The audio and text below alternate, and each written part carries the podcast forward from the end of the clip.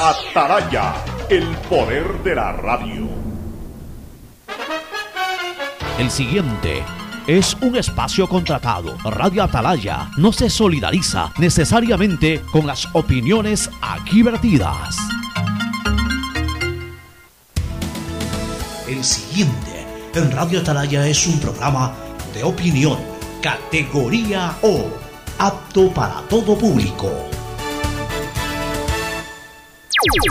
La hora del pocho. La hora del pocho se viene con todo en Radio Atalaya. La hora del pocho. La hora del pocho. Alfonso el Pocho Car y su equipo traen para ustedes la opinión política, la opinión deportiva, más premios, sorpresas, regalos para sus oyentes. La hora del pocho. Aquí en Radio Atalaya. Cada día más líderes.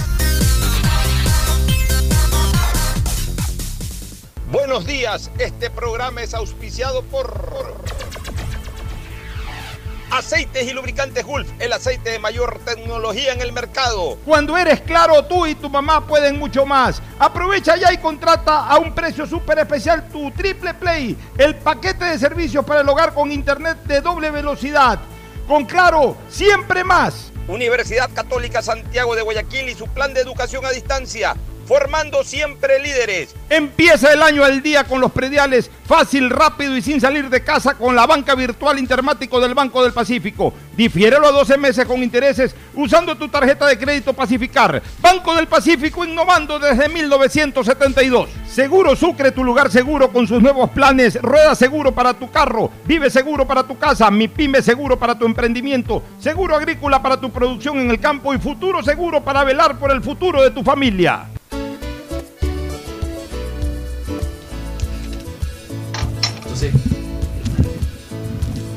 Camino sobre tu piel morena y 680 Sistema de emisoras Atalaya.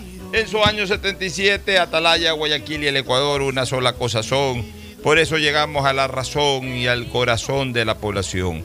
Cada día más líderes, una potencia en radio y un hombre que ha hecho historia, pero que todos los días hace presente y proyecta futuro en el dial de los ecuatorianos. Este es su programa matinal, La Hora del Pocho, de este 3 de junio del 2021. Se reanuda un semestre después, se reanudan las eliminatorias hacia el Mundial de Qatar 2022. Hoy hay cuatro partidos eliminatorios. Mañana hay uno solo, pero es el que más nos interesa a nosotros. Mañana juega la Tri en Brasil frente a la selección de ese país a las 7 de la noche. Y de ahí el martes juegan todos el mismo día, el, día martes precisamente.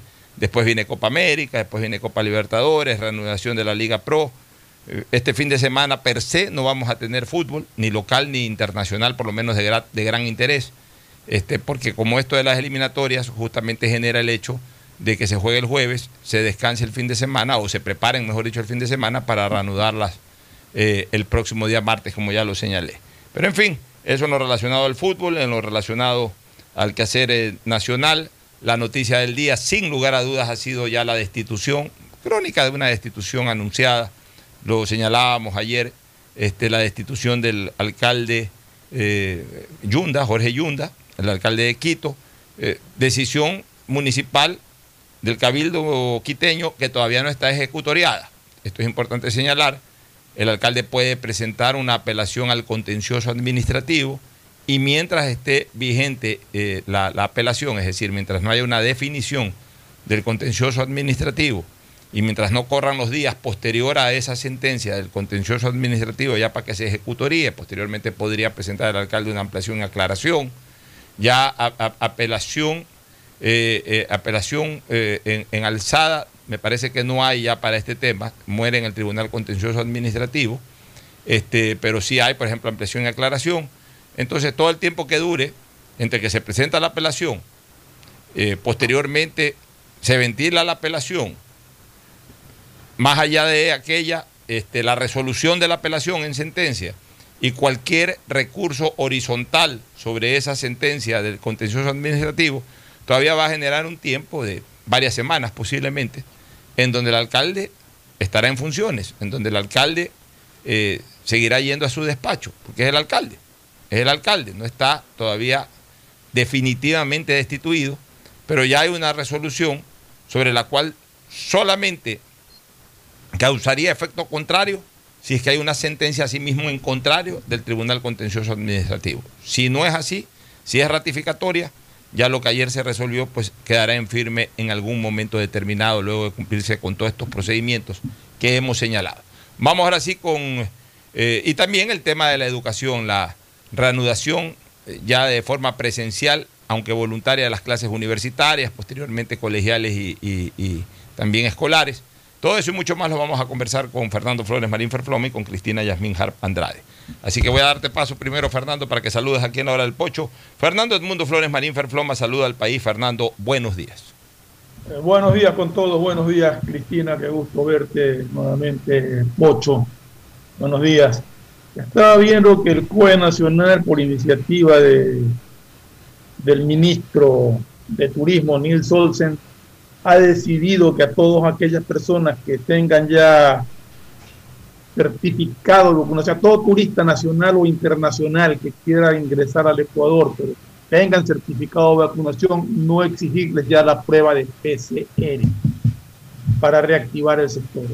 Me parece una medida que para reactivar el sector está bien, pero y, aquí la duda es aquella de que a pesar de estar vacunado te puede dar la, el COVID, pero lógicamente el, grado ya de, de infección es muchísimo menor. Entonces, eh, realmente creo que tenemos que empezar a, a, a, vivir un poco normal otra vez, tenemos que reactivar los distintos sectores y, y me parece una medida que si bien es cierto conlleva un pequeñísimo riesgo, es acertada. Yo creo que ya es hora de reactivar el sector de, del turismo y creo que esto va a ayudar. Creo que esto va a ayudar a no estar exigiendo, si es que tienes certificado de vacunación, no exigirte la prueba PCR.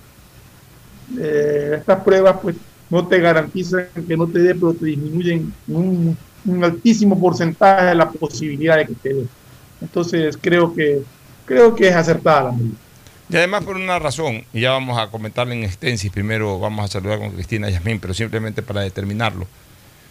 Al final de cuentas el COVID va a existir muchos años, si no es de por vida, si no es, eh, digamos que hasta que nos muramos todos y las próximas generaciones va a haber siempre COVID. El asunto es justamente protegernos, vacunarnos. Entonces ya tenemos que irnos acostumbrando al hecho de que esto va a existir y vamos a tener que saber vivir con esto. Y, ya comenzar a estimular también eh, a las personas que se han vacunado, este, de, los extranjeros, por supuesto. O sea, sí me parece ilógico que a los extranjeros le estemos pidiendo prueba PCR si ya se han vacunado. O sea, si, no, no vamos a abrir nunca la economía. Y a los propios connacionales que ya se han vacunado aquí o que se han vacunado en otro lado, ya vienen con la vacuna. Ya e, e, esa va a ser la nueva modalidad. La nueva de la nueva hace un año hablábamos de la nueva modalidad, el distanciamiento social, la mascarilla, que todavía nosotros tenemos que seguir aplicando. Ya en otros países comienzan a disminuirla considerablemente. La nueva modalidad de la nueva modalidad ya es la vacuna. Ya una vez que tú ya estés vacunado, ya eh, caminas, transistas, en algún momento ya sin mascarilla, normalmente. Ya te, te pedirán un año, de todas maneras, tu certificado de vacunación. Ya después del año ya ni te lo piden ya es como que te pidan ahorita, después de un año, dos años, ya es como que te pidan en este momento a ver si estás vacunado de la rubiola o del sarampión. Ya eso cae por su peso y ya el que no se vacuna o que no se ha vacunado, ya corre su propio riesgo. Entonces, ahora voy a, saludar contigo primero, déjame darte paso para que saludes y tu opinión. Adelante, buenos días. Muy buenos días a todos los oyentes de Radio Atalaya. Para mí siempre es un placer y un honor poder compartir con ustedes. Muy buenos días, Fernando Flores Marín, Fer Floma y Alfonso Har, el Pocho Harp. Eh, bueno, comentando sobre esto, es importantísimo también tener claro una cosa, que en muchas partes todavía piden eh, comprobante de la fiebre amarilla. De hecho, yo me acuerdo cuando yo vivía en España y tenía planificado irme a Tailandia, me pidieron, yo me tuve que ir a vacunar, porque me habían pedido una carta, que es como un pasaporte, digamos, que donde te sale que te has vacunado y que te dura, si no me equivoco, creo que es 10 años. Eh, y yo de hecho cuando viajo a lugares donde me piden eso, yo la tengo que llevar. Entonces yo creo que algo así va a ser con el, con el COVID. Eh, no creo que vaya a desaparecer, no creo que vaya a ser como la vacuna, digamos, del sarampión o de la varicela o, del polio, pero, pero, sí va a ser algo más o menos como la vacuna amarilla, que hay países que la van a, que, la van a seguir pidiendo. Me parece excelente por parte de, del Ecuador, que bueno, ya lo vienen haciendo hace tiempo, porque cuando yo de hecho fui a Guayaquil hace casi un mes, un mes y medio, no tuve que hacerme prueba de, de hisopado porque simplemente entré con mi carnet de, de vacunación. En muchas otras partes están haciendo la misma política porque es una forma de impulsar el turismo, porque el turista cuando tiene que pensar en hacerse un examen, que dependiendo del área donde uno vive le puede costar desde 50 hasta 200 dólares, porque hay lugares donde te cuesta 200 dólares hacerte el hisopado, simplemente dices, ¿sabes qué? Prefiero irme a un país donde no me molesten tanto y, donde simplemente ya con mi vacuna ya, ya estamos libres. Aquí ya se reguló el precio del hisopado, no puede ser superior a 45 dólares. Sí, por ejemplo, aquí en México, yo lo tengo que hacer porque lamentablemente cuando regreso a Estados Unidos me va a poder, me, tengo que llevar ese ese, ese examen. Ya, pero para viajar. Me parece, me parece una estupidez porque ya toda la población, la mayoría, no toda la población, pero la mayoría estamos vacunados y, se nos siguen pidiendo ese papel, pero bueno. Y no sirve aquí, para, por ejemplo, para, viajar a Estados Unidos. Ya, a ver, un ratito, pero para viajar a Estados Unidos no sirve esta cuestión de, de tu doble vacuna. No, yo tengo que, yo tengo que eh, tengo que tener un, un, examen de anticuerpos. Eh, no, sí, el, antígeno, antígeno, antígeno Pero entonces, ya que dices eso, sí vale la pena orientar un poco a la gente que suele viajar a los Estados Unidos.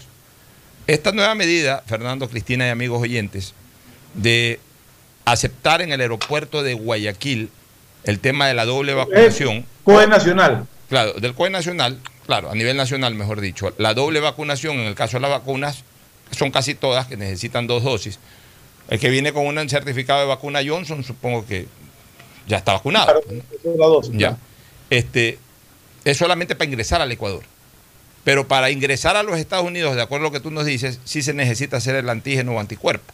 Entonces, la gente que va a viajar a Estados Unidos, eh, acá del Ecuador, de Quito, de Guayaquil, hablo básicamente para la gente de Guayaquil, de la costa, que nos escucha eh, a través de la frecuencia, va a tener que hacerse igual antígeno o anticuerpo en cualquiera de los laboratorios autorizados. Va a tener que hacérsela para viajar. así esté vacunado. Así esté vacunado. Ojo, es una norma, si bien es cierto que es una norma de, los, de los gobernadores, en este caso de los distintos estados, pues no es una norma federal, son normas estatales en los Estados Unidos de lo que yo conozco.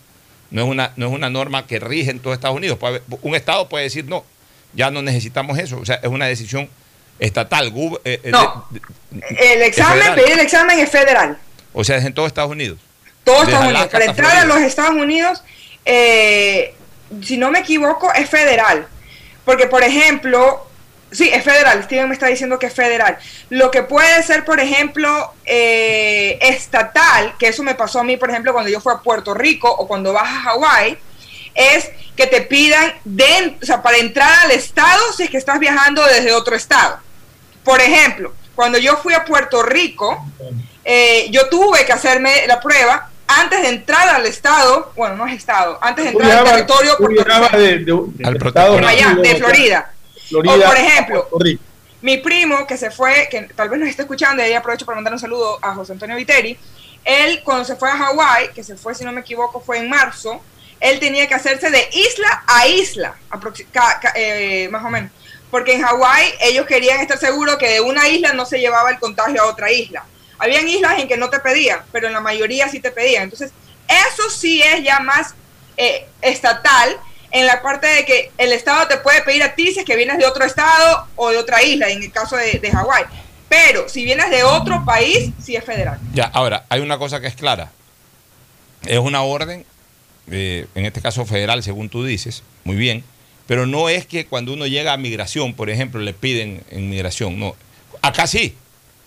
Acá hasta ahora, y, de ahora también seguirá con este tema de la vacuna, porque además va a seguir eh, siendo obligatorio traer, eh, traer, certificados eh, de antígeno y anticuerpos desde los Estados Unidos a Ecuador si no tienes la doble vacuna. Si tienes la doble vacuna, lo que se va a permitir es que sirva el certificado de la segunda dosis para que puedas pasar.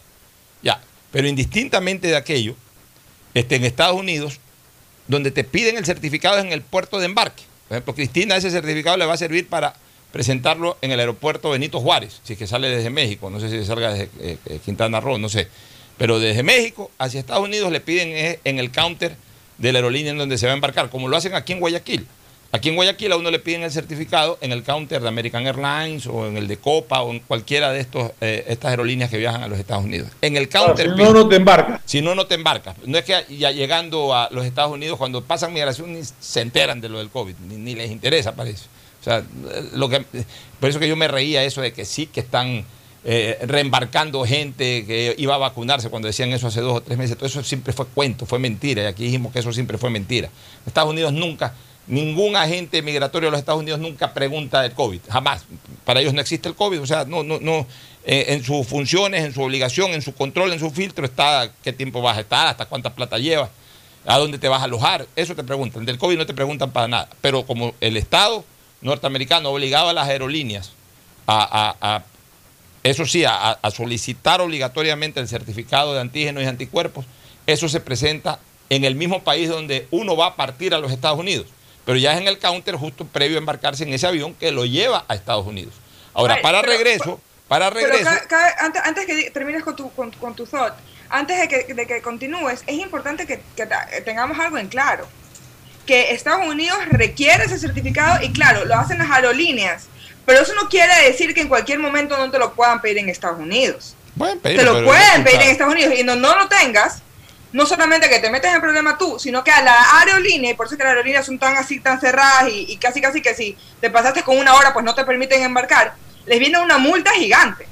Entonces, eso es muy importante que también lo, que lo, menciones, porque no es solamente de que, ah, lo piden en Ecuador y ahí una vez ya vota el papel. No, ese papel lo tienes que guardar hasta que ya estés en tierra americana y hayas pasado todos los filtros y ya estés, como quien dice, en la calle cogiendo el taxi o el bus. Ya, ahora, y a propósito que dices eso, y Fernando, no quiero hacerlo a manera de denuncia, pues sí de comentario. Hay una aerolínea norteamericana que a veces anda muy eh, muy cumplidora en sus horarios de salida, tanto de, Guayaquil hacia Miami como de Miami a Guayaquil, pero a ratos también es un desorden total y, hay, hay, noches que no salen y salen al día siguiente a las 9 de la mañana. Que han cogido de costumbre para evitar el pago, porque tú sabes que cuando se dan atrasos que son imputables a la línea aérea, esta aerolínea o esas aerolíneas que, son responsables de ese atraso tienen la obligación de pagar hotel, tienen obligación de pagar incluso desayuno, transporte al hotel en donde se tenga que alojar el pasajero. Ahora han encontrado una excusa para no pagar eso, le meten la, culpa al Shanghái. Ya van tres ocasiones en que esa aerolínea ha postergado sus viajes de 8 de la noche o 7 de la noche a 9 de la mañana del día siguiente. Yo me he encontrado con pasajeros que han venido de Miami y, han tenido que venirse al día siguiente. Y, a todos estos pasajeros con el cuento del Shanghái. Y yo les he dicho, oye, pues aquí el Shanghái no ha erupcionado. La última vez que erupcionó fue hace dos meses, tres meses atrás. No ha erupcionado en estos días. No ha caído nada de ceniza, no ha habido ninguna información que ha erupcionado. No es que ahí dijeron que como era del Shanghái, que por eso no levantó vuelo y, y entonces levanta... Ah, qué lindo, ¿no? O sea, justo a las 7 de la noche erupciona el Shanghái, hay cenizas por el Shanghái y a las 9 de la mañana del día siguiente, coincidentalmente, en todos estos atrasos, ya no hay cenizas del Shanghái. O sea, tampoco debe ser así. Hay aerolíneas que están usando excusas del Shanghái por sus propias desorganizaciones logísticas y, y, usan esa excusa barata, además esa excusa que de alguna u otra manera le puede estar haciendo hasta daño al país, para justificar el no pago de lo que tienen que cubrir por sus propias responsabilidades. Además, lo único que justifica eso es cuando se cierra el aeropuerto de Guayaquil, que lo hacen oficialmente, se cierra el aeropuerto por ceniza, por lo que sea. Si no, no hay justificación. No hay justificación. No es que, leí que Shanghái está y no voy. Es que es mentira, que además no ha erupcionado en Shanghái y usan lamentablemente, lamentablemente, las aerolíneas sí están cubiertas en caso de fenómenos naturales y eso pasa en todo el mundo, cualquier aerolínea se puede acoger a eso ahí. lamentablemente, lamentablemente es algo muy abierto, es algo muy abierto. ser oficial y tiene no necesariamente, no necesariamente. a la aerolínea se le ocurre que, que, que hay ceniza y no viajo. Lamentable, lamentablemente esas son las reglas. De hecho, a mí me ha pasado dos veces. Una de hecho me pasó en Ecuador y no sé si mi papá se acuerda que yo viajaba en American Airlines eh, de regreso a la universidad en Colorado. Yo empezaba clases un lunes y yo me estaba yendo un, viernes o un sábado y lamentablemente habían atrasado, los, habían cancelado los, los, vuelos desde el jueves. Entonces el día sábado ya, ya los vuelos estaban abiertos, pero tenían que poner a la gente del jueves. Y me, y me, y me daban el cupo para aquí a dos semanas. Y yo le decía, no, pues yo tengo que entrar a clases. Y me dijeron, pues lamentablemente, o, o espera, o le toca comprar una- un boleto nuevo en otra aerolínea e irse. Y de hecho me tocó hacer eso porque no podía faltar a clases. Y después me pasó algo similar en España. Eh, yo estaba visitando a mi tía y en Madrid y yo me quería ir a, a visitar a uno de mis mejores amigos que él vive en las islas, en las islas eh, Canarias. Canarias. No, no, Canarias, las otras. Baleares. no fue ahorita. Eh, Ba- en Baleares. Mallorca, vive en Mallorca. Mallorca. Y ya estando en el aeropuerto, habían cenizas supuestamente de, de- de- de un volcán que había erupcion- erupcionado en, en Islandia.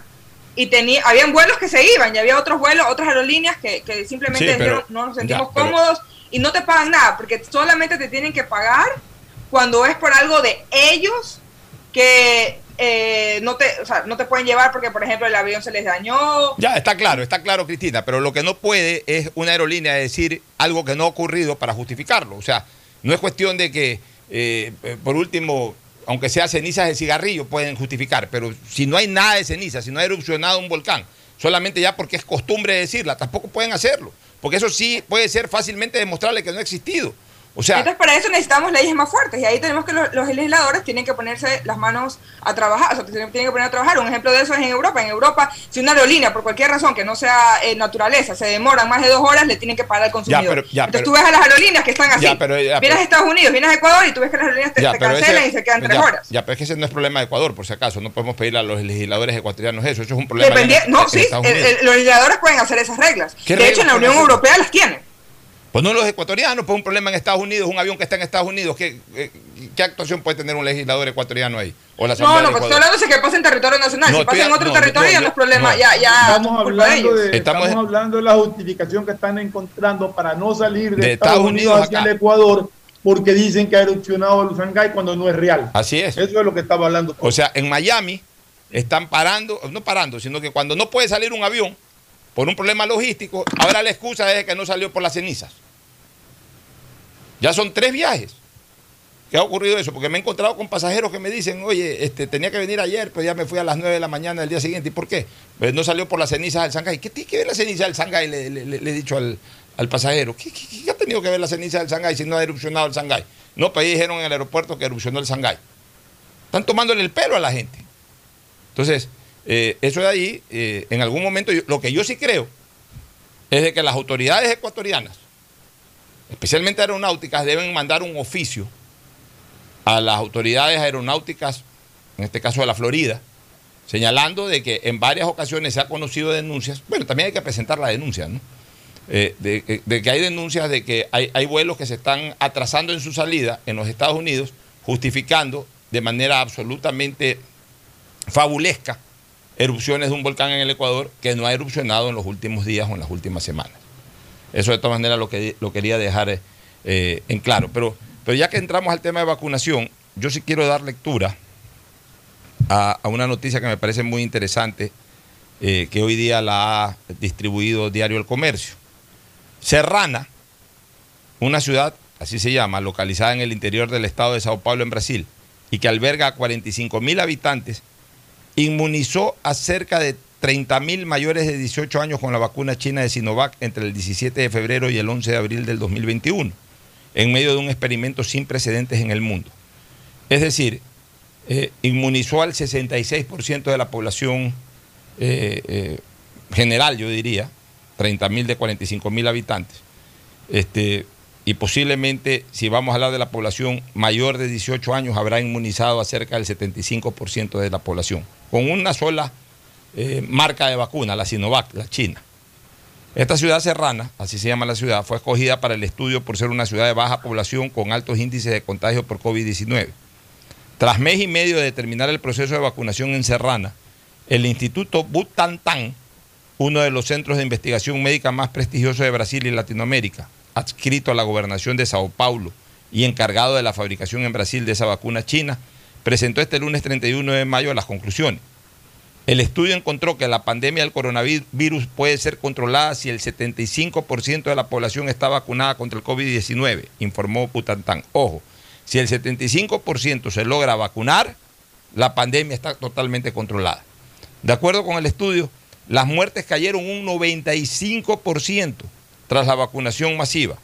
Las hospitalizaciones bajaron un 86% y los casos sintomáticos se redujeron en un 80%, no a un 80, sino en un 80%, o sea, no hay ni siquiera sintomáticos, ni que hablar pues ya eh, gente grave. ¿no?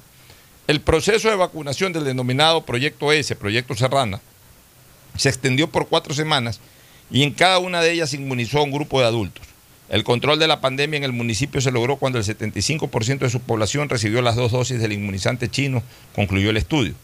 Los responsables por el estudio compararon los datos desde el inicio del proyecto hasta que se completó la vacunación de todos los grupos, con el resto del trimestre evaluado febrero, marzo y abril del 2021. Los datos señalan que el 16 de febrero, un día antes de iniciarse el proceso masivo de vacunación, ese municipio, el de Serrana, sumaba 57 muertes y 2.499, 2.500 casos confirmados del virus. Luego de la inmunización, los casos cayeron a 699 en marzo y a 251 en abril. miren ustedes, las muertes se desplomaron de 30 a 6 muertos apenas en el, en el mismo periodo. Los resultados también mostraron que la vacunación protege tanto a los adultos que recibieron las dos dosis del inmunizante chino como a los niños y adolescentes que no fueron vacunados, por lo que se concluye que los menores de edad no necesitarían inmunizarse por los efectos indirectos de la vacuna. Esto es importante. Según explicó el director de ensayos clínicos del Instituto Butantán, eh, también eh, eh, la inmunización generó una especie de cinturón inmunológico, lo que le llamaban aquí hace algún tiempo inmunidad de rebaño, en esta ciudad llamada Serrana, reduciendo drásticamente la transmisión del virus en el municipio. Miren esta noticia que es buena, esto hay que compartirlo, porque la gente tiene que animarse a vacunarse. Ojo, con la vacuna china, que tú sabes perfectamente, Fernando, ni tú ni yo le teníamos confianza al comienzo. Pero tenemos que reconocer, y hoy buena parte de la población ecuatoriana se está vacunando con Sinovac y, adelante. Y si viene la rusa, adelante. Aquí no metamos ideologías políticas ni toda nada. La, toda la vacuna funciona. toda, la, vacuna, funciona. la protección. O sea, y hay que ser claros, o sea, que una vacuna sea más eficiente que otra no quiere decir que, que no te va a dar el virus. A cualquiera le puede dar el virus hay unas que te protegen más para que no te den, pero todas, en el concepto general, que es evitar eh, consecuencias graves por adquirir el virus, todas te protegen igual 100%. O sea, seamos claros, no es que la una funciona mejor que la otra, simplemente hay una que te dan el 95% de protección y, y solamente hay un 5% de posibilidades de que contraigas el virus hay otras que solamente te dan el 90 y hay el 10% de probabilidad de que traigas el virus. Perfecto. Esa es la única diferencia. Pero de ahí, si te da el virus, todas te protegen igual. Todas, absolutamente todas tienen el mismo nivel de protección, evitando consecuencias graves. Ya aquí está este experimento, ¿no?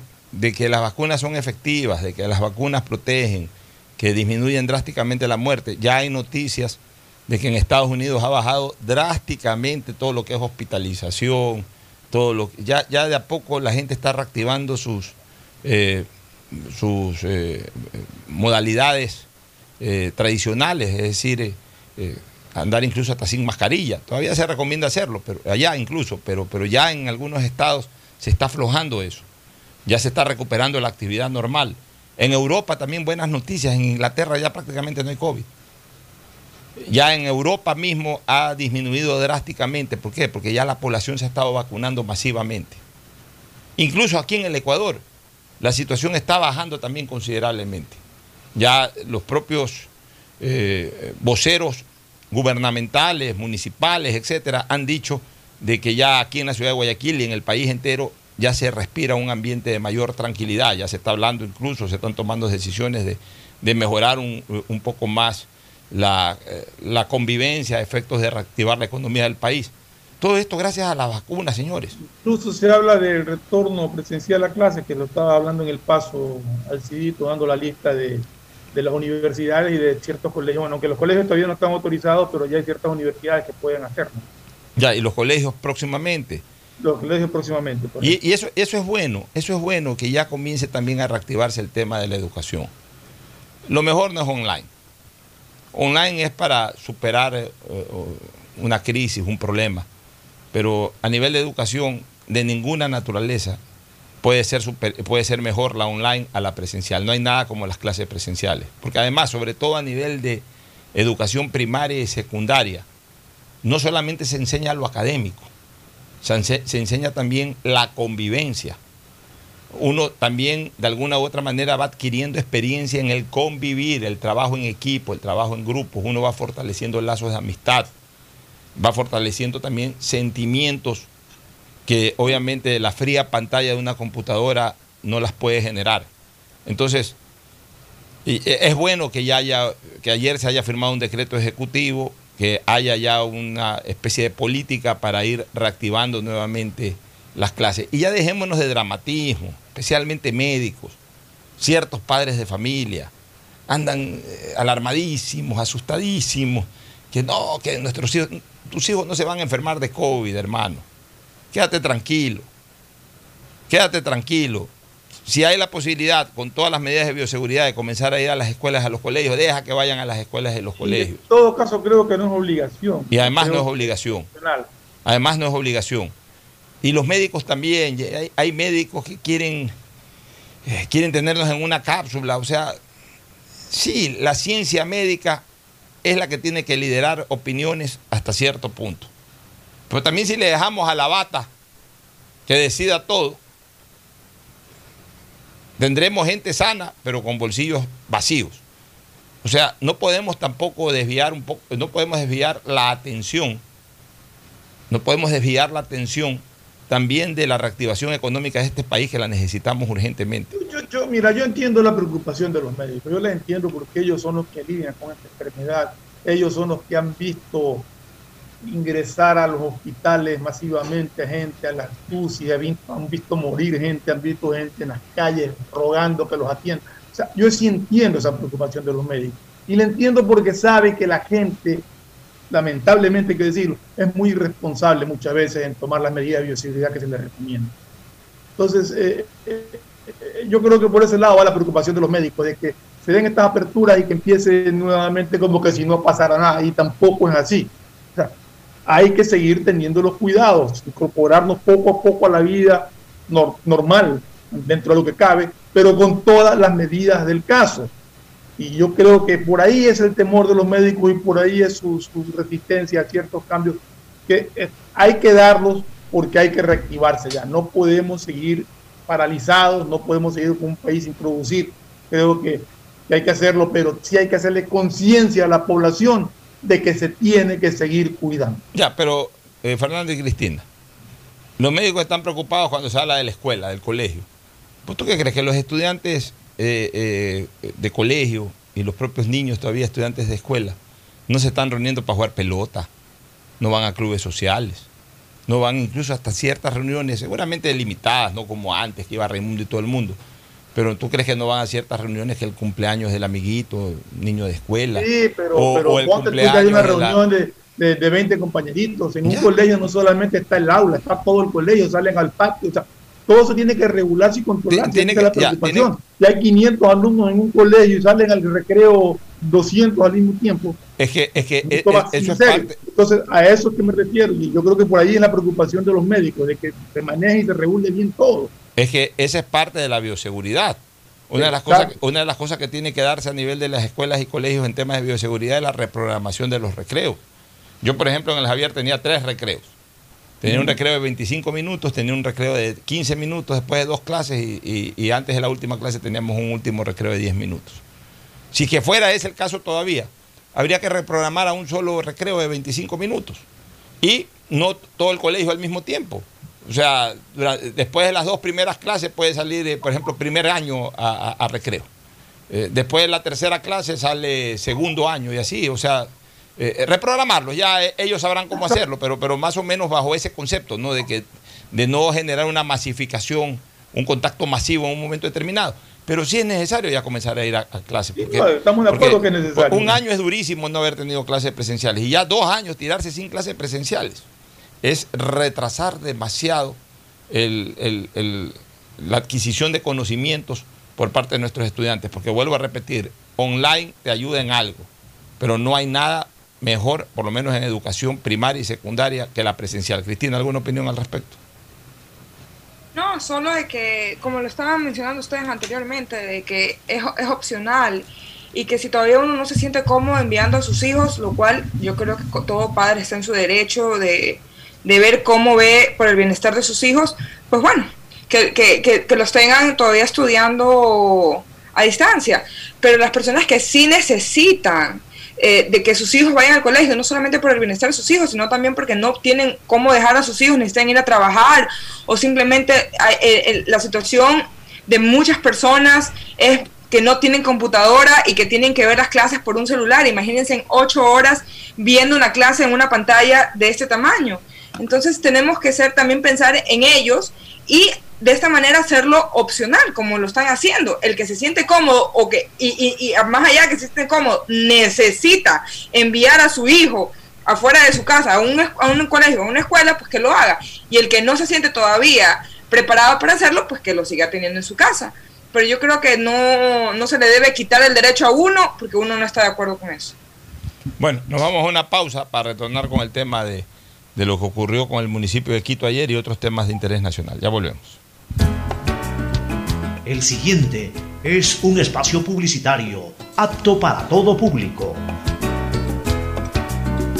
EMAPAC informa que están habilitados los canales de atención virtual 113 para celulares, WhatsApp 098-747-2917 y línea directa 1-800-003-003, donde la comunidad podrá reportar novedades durante el proceso constructivo de las obras de alcantarillado sanitario que se ejecutan en Valle de la Flor, Paraíso de la Flor, Ciudadela Rotaria y Norte de Inmaconza. Desde la Alcaldía de Guayaquil, Yemapac, trabajamos para mejorar la calidad de vida de todos los guayaquileños. Si quieres estudiar, tener flexibilidad horaria y escoger tu futuro, en la Universidad Católica Santiago de Guayaquil trabajamos por el progreso en la educación, ofreciendo cada día la mejor calidad. Estamos a un clic de distancia. Contamos con las carreras de marketing, administración de empresa, emprendimiento e innovación social, turismo, contabilidad y auditoría, trabajo social y derecho. Sistema de Educación a Distancia de la Universidad Católica Santiago de Guayaquil, formando líderes siempre. Feliz cumpleaños a ti, feliz cumpleaños a ti, feliz cumpleaños Jorge, feliz cumpleaños a ti. Hoy Jorge cumple un año más de haber vencido su cáncer y Solca 70 años ayudando en su lucha. Hoy somos la institución con más experiencia en la detección temprana, diagnóstico y tratamiento del cáncer en el Ecuador. Solca, 70 años dando esperanza de vida. Disfruta tu familia seguro y sin miedos. Conoce Mi Seguro, cuyos beneficios te brindarán la tranquilidad de tener la mejor cobertura de accidentes personales en todo momento. Llámanos para brindarte más información al 1-800-7827-32 Sucre conmigo o contacta con tu broker de confianza. Recuerda que sabemos que proteger y velar por el futuro de tu familia es una de las más grandes muestras de amor. Pensando en ello, te presentamos Futuro Seguro, donde en todo momento seremos incondicionales contigo y los tuyos. En caso de accidente, te damos cobertura y en caso de muerte amparamos a tu familia. Conoce más visitándonos en www.segurosucre.fin.es o como ya lo dijimos, contáctate con tu broker de confianza. Detrás de cada profesional hay una gran historia. Aprende, experimenta y crea la tuya. Estudia a distancia en la Universidad Católica Santiago de Guayaquil. Contamos con las carreras de marketing, administración de empresa, emprendimiento e innovación social turismo, contabilidad y auditoría, trabajo social y derecho. Sistema de Educación a Distancia de la Universidad Católica Santiago de Guayaquil formando líderes siempre. EMAPAC informa que están habilitados los canales de atención virtual 113 para celulares, WhatsApp 098-747-2917 y línea directa 1-800-003-003, donde la comunidad podrá reportar novedades durante el proceso constructivo de las obras de alcantarillado sanitario que se ejecutan en Valle de la Flor, Paraíso de la Flor, Ciudadela Rotaria y norte de Inmaconza. Desde la alcaldía de Guayaquil, Yemapac, trabajamos para mejorar la calidad de vida de todos los guayaquileños. Hay sonidos que es mejor nunca tener que escuchar. Porque cada motor es diferente. Desde hace 104 años, Lubricantes Gulf mantiene la más alta tecnología y calidad en línea de aceites para motores a diésel y gasolina. Está hecho con una fórmula especial para dar excelente protección a todo tipo de motores, evitando el desgaste prematuro de pistones, anillos y árbol de levas, ayudando a mantener limpio el motor y libre de depósitos que se forman por las altas o bajas temperaturas. Dele a su motor lo que se merece. Lubricantes Gulf, la más alta tecnología en lubricación. 104 años preservando la vida de su motor. Lubricantes Gulf. Gulf es más lubricante.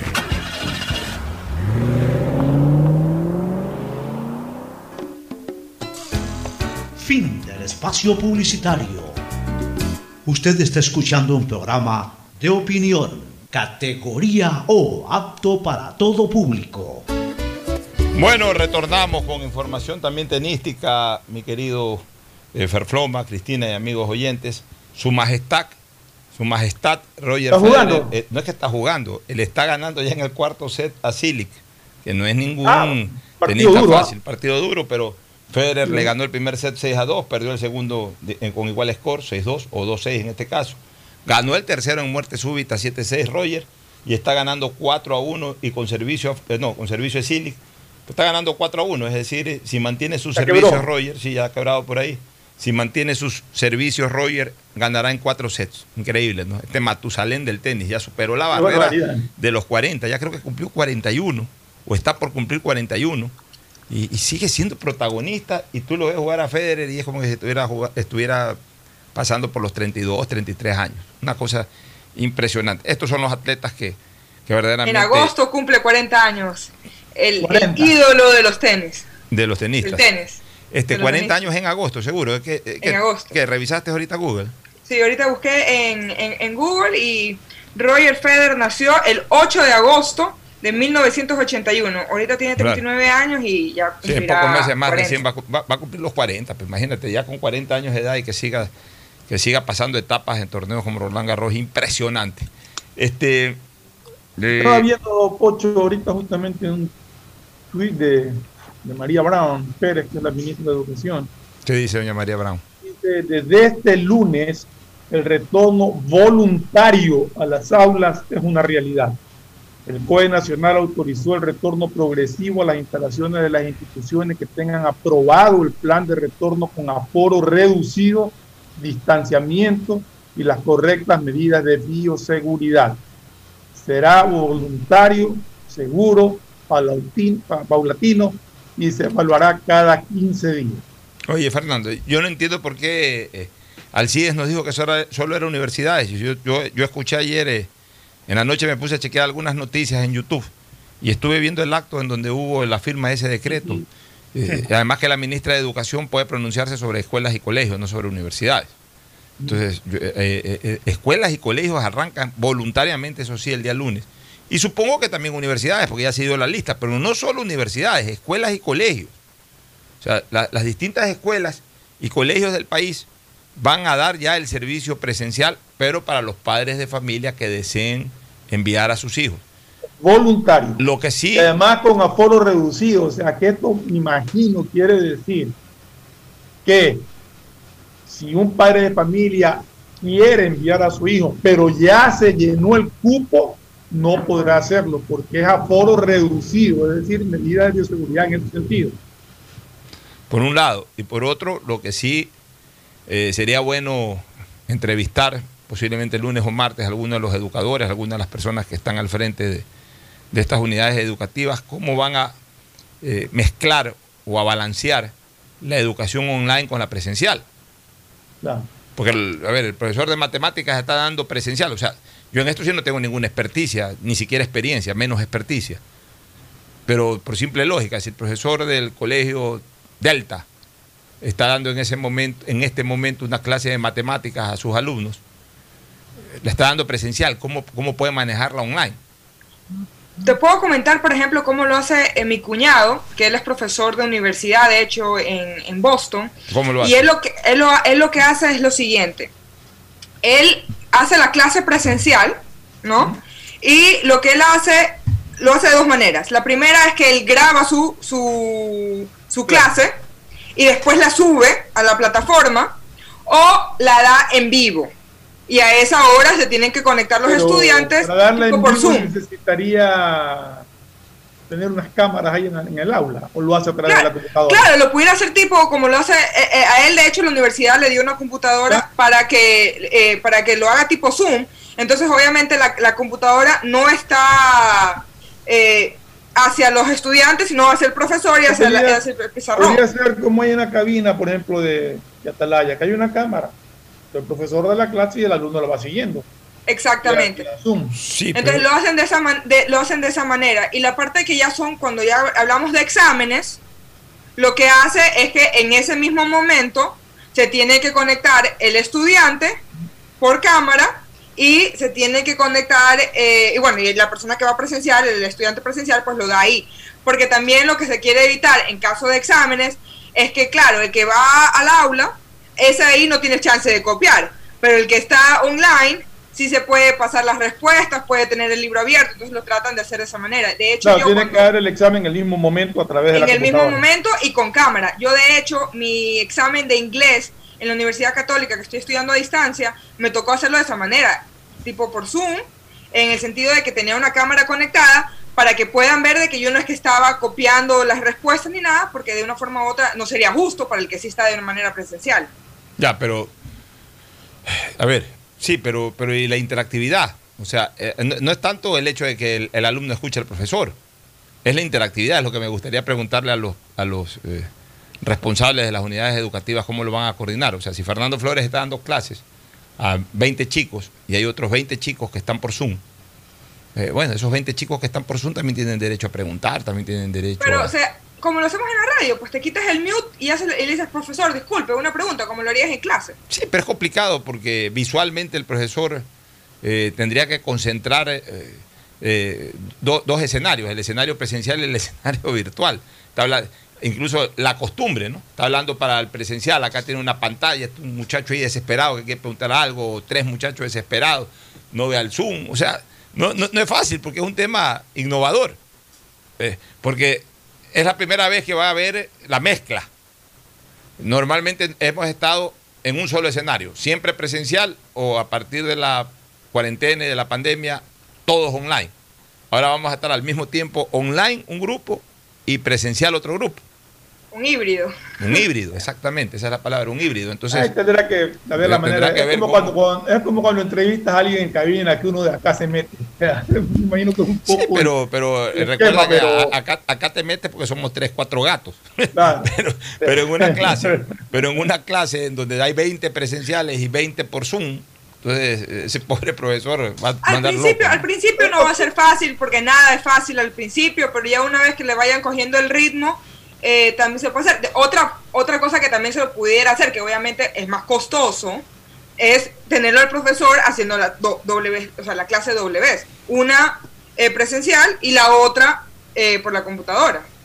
Entonces ahí tú ya puedes ver cuando, Sí, cuando tienes pero- el participante que te alza la mano y eso cosa, es complicado. sino que es el doble trabajo. Sí, sí, no, eso que- es complicado. Bueno, en todo caso, sí sería, como dice Pocho, una buena idea tener algún director o algún profesor que nos explique un poco cómo, cómo funcionaría el tema de la clase. Pues esperemos que a- a- la mezcla, arranque- esta mezcla presencial y, y A- a- virtual. a- esperemos que arranque esto el lunes para que sobre la experiencia del lunes, el martes, por ahí nos puedan estar contando. Una, una consulta, una consulta, Alfonso. Una vez que terminemos de hablar sobre lo que está, la situación que eh, en Quito, sería bueno que yo quisiera escuchar la opinión de Fernando y bueno, tuya también sobre la Carta de Madrid, que fue un tema polémico el fin de semana, que no creo que lo hemos tocado acá. No lo hemos tocado acá, pero yo no sé por qué acá to- de todo dramatizan. Eh, cuatro dirigentes políticos del Ecuador quisieron unirse a, a Vox, que es un partido Bueno, no, no, político. pero escuché, eh, eh, ahí quiero aclarar algo de lo que he leído.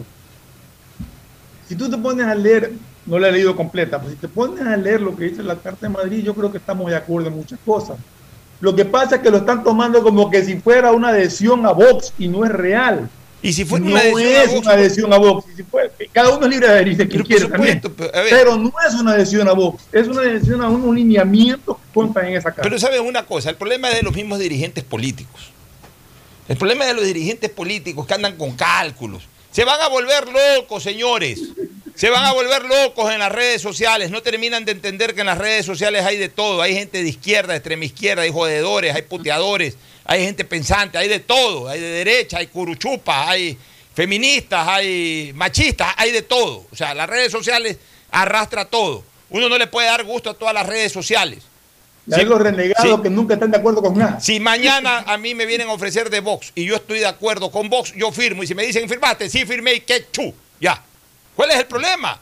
Aquí andan que porque critican 100, entonces el que firmó anda asustado y anda queriendo dar explicaciones. Aquí la gente quiere dar explicaciones en muchas cosas. Aquí lo único que uno tiene que dar explicaciones es si, por ahí a uno lo acusan de ladrón o de asesino, de cometer un delito. Si no te acusan de cometer un delito, no tienen por qué pedirte explicaciones. Si mañana quieres salir con zapatos blancos, saca con zapatos blancos, no tienes que darle explicaciones a nadie.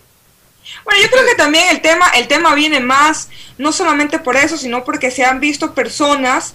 Yo de hecho est- estuve viendo una entrevista, la volví a escuchar, eh, de un ex, eh, de un ex eh, eh, candidato a la presidencia que, que firmó también este, este acuerdo, que él se considera de izquierda, se considera un poco progresista, y firmar con alguien que va totalmente en contra, sí, sí genera sospechas. Porque yo puedo estar de acuerdo contigo en muchas cosas, porque en hecho en sí, el documento, como lo mencionaba eh, Fernando, no tiene nada malo. Eh, Es un, documento, de hecho, muy bueno. Pero es con quien te sientas a firmarlo. Y lo irónico que sea Vox, un, partido que ni siquiera permite eh, que los periodistas vayan a sus meetings, un partido que sería lo opuesto completamente, o sea, un giro de 180 grados de, de lo que es el progresismo, porque es, un partido político, en mi opinión personal, asqueroso, porque una cosa es ser conservador, lo cual lo respeto, pero otra cosa es faltarle el respeto a los demás seres humanos, como por ejemplo decirle a una persona que es parte de la comunidad LGTBI que es un enfermo, o decirle a un inmigrante que viene a, a- contagiar y a, y a contaminar el país, eh, eh, gente de un, de, un- de una forma de pensar nacionalista terrible, que gente como ellos, que son, son considerados neonazis, eh, que fueron, que si estuvieran en su momento fuera lo mismo que fue na- eh, el partido nazi en, en su momento, con la diferencia de obviamente eh, el partido nazi ya se fue al extremo con, lo- con- con los campos de concentración y todo, pero que comenzó así con un nacionalismo que no querían permitir a nada y el que era extraño, el que se veía diferente, pues lo marginaban. Eso es Vox. Entonces sí genera, esa es la polémica que genera es que personas... Toda persona tiene, toda persona, incluso en este caso todo movimiento, tiene aciertos y errores. Y como yo digo, en esta carta son aciertos y no tienen nada que ver con adherirse a lo que tú acabas de decir. Ellos no están firmando una adhesión a Vox, han firmado una adhesión a una carta de Madrid que Así es. contempla muchísimas cosas buenas. Así es. O sea, no tiene nada que ver con la ideología de Vox, eso al menos lo entiendo así. Exactamente, exactamente. O sea, una cosa es eh, la adhesión a un movimiento político en, en el cual uno ya eh, ganó Federer, acaba de ganar Federer, ha ganado su segundo partido en Roland Garros. Uno a través de la afiliación ya se adhiere ahí sí a todos los principios y conceptos políticos de ese movimiento. Cuando tú te afilias, te afilias a Vox, o sea, te afilias al Partido Popular, te afilias al Partido de los adherente, lo Trabajadores, te haces adherente o acá en el Ecuador a Creo, al Partido Social Cristiano, a la Izquierda Democrática, a Pachacútega, lo que quieras. Eh, eh, En el momento que te inscribes, que, que- que te afilias, que te haces adherente, ahí sí respondes por todo el concepto ideológico en general de ese movimiento político. Pero de ahí, ma- mañana Pachacute, por ejemplo. Voy a poner un ejemplo local. Mañana Pachacute viene, oye, Pocho Jar, ¿cómo estás? Bien, buenas tardes. A ver, eh, tú eres una persona que tienes opinión pública y todo. Eh, aquí tenemos la carta de, la carta de Colta. Ah, déjame ver la carta de Colta. Punto uno, eh, eh, adherirse al respeto irrestricto a la libertad de expresión. Punto dos, al derecho a la vida. Punto tres, al derecho al trabajo. Punto cuatro, al derecho a tal otra cosa. A ver, déjame ver si estoy de acuerdo con los cuatro puntos. Puedes adherirte a esta carta de colta, auspiciada por Pachacuti. Por supuesto, me adhiero si pienso eso. Ah, pero también después Pachacute piensa en otra cosa. Eso no está en la carta, ¿no? Sí, no, eso no está en la carta, ya. Yo firmo adhiriéndome a lo que dice la carta, firmo la carta. Las otras cosas que ustedes puedan pensar en donde yo estoy en desacuerdo, no me adhiero. Por eso no soy afiliado a ustedes. O sea, también hay que tener en claro eso. Pero la gente a veces es demasiado apasionada. Entonces, etiqueta. Ahí es cuando los líderes políticos deben decir, yo firmo esto porque me da la gana de firmar esto, porque estoy de acuerdo con esto y punto. Y, si hay 200 Twitter en contra o 2.000 Twitter en contra, pues que existan pues. Los 2.000, o sea, vuelvo a repetir, alguna vez me dio esta enseñanza León Febres Cordero Rivadeneira. Los líderes no tienen que ir atrás de la gente, sino a la cabeza de la gente. Y cuando uno va a la cabeza de la gente, uno decide qué camino hay que transitar y los que están de acuerdo con uno van atrás de uno. No es que uno va atrás de la gente. Porque si tú te pones a ir atrás de la gente, la gente coge mil caminos. Entonces tendrás que decidir. No te puedes poner a contar. Y ahí es cuando ya viene el cálculo, ¿no? A ver, por el camino A van 500 personas. Por el camino B van 420, por el camino C van 280 y por el camino D van 120. Entonces me voy por el camino A, que es el que va más cantidad de gente. O sea, no, e, ese no es un líder, ese no es un dirigente. O sea, andar contando por dónde está la mayor cantidad de gente para sumarse. Entonces resulta que eh, en, el tránsito del primer 20% del camino, eh, eh, por ese camino van 420, pero ya en el segundo trance de ese camino resulta que por donde escogiste ya no va la mayor cantidad de gente, ahora va por el camino 2 o por el camino B. Y en ese momento te cambias de la A a la B y andas cambiando, te andas, eh, terminas convirtiéndote en un peregrino de la democracia. O sea, andas peregrinando los caminos de acuerdo a donde está la mayor cantidad de gente. No es así. El líder tiene que decidir, por aquí voy. Así venga uno o así vengan cien mil. Por aquí voy, porque esto es lo que pienso. Pero estamos ahí bien. ahí yo me, me, me haría tus palabras en el sentido de que uno siempre tiene que ser leal a uno mismo. El verdadero líder es leal a uno mismo y a la conciencia de uno. Si por más que por y, y, y eso va de, de, de, dos lados. Puede ir en el camino que tú dices de yo creo que esto es lo correcto y así se me venga el mundo encima, esto es lo correcto y yo voy por eso, o puede ser simplemente, por más que eso me parezca correcto, pero yo no me siento cómoda sentándome en una mesa con gente que que va en contra de otras cosas que yo pienso, también es respetable. Yo creo que mientras uno sea consciente y sea leal a uno mismo, pues eh, no importa lo que las demás personas digan. Pero si ya firmaron esa carta de Vox, eh, más allá de lo que pueda generar o no generar Vox como movimiento político, hoy es una alternativa ultraderechista de la alternativa de derecha que siempre fue el Partido Popular en, en España. Pero si las personas que firmaron están de acuerdo con el texto de la carta, no necesariamente con todo el concepto ideológico que abriga a ese movimiento político o partido político, sino con el texto de la carta, están en su derecho de hacerlo y nadie tiene por qué andar criticando. Y si critican, pues esos firmantes o signatarios de esa carta no tienen que estarles parando bola. Vuelvo a repetir, el problema en el Ecuador es que los dirigentes políticos andan ahora calculando todo. Jueguensela como puedan jugársela con, su manera de pensar, con su manera de actuar y con su gente. Si ganan una elección bien y si no la ganan también. Aquí hay que comenzar a defender postulados, no comenzar a defender elecciones. Y tienes que estar claro de que participando en política siempre habrá quien te critique y siempre habrá quien te defienda. Así es. Oye, hagas lo que hagas. El tema de Quito se fue el señor, eh, digamos, se fue ya desde lo político, desde lo jurídico, ya expliqué que todavía hay algunos procedimientos hasta que se ejecutarían. Fue raro, de, de que, el movimiento Quito Unido, que había iniciado el primer eh, proceso, retiró su, retiró la, la, la, denuncia. solicitud, sí. Bueno, es que yo lo escuché ahí al, la primera sesión. Señora, apellido Ayo, si no me equivoco, ¿no? Ayo, sí.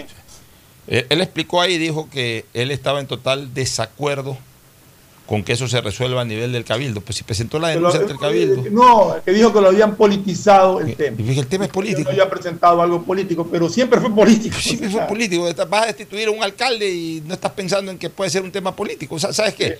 Payaso. Un payaso. O negoció algo en medio camino, o un tipo sin, sin temple y sin pantalones que a última hora se le, se le chorrearon los pantalones, realmente. Un payaso. Cualquier Eh, esas, cosa son contra- son las payasadas que no se pueden hacer, este Fernando. Cualquier planteamiento contra un alcalde o contra por una persona de elección popular es político, más Es allá de cualquier cuando tú haces una cosa tienes que hacerla. Hasta las últimas consecuencias. Salvo que en el camino te des cuenta, pero eh, da- darte cuenta en el camino no es el día de la votación. pues.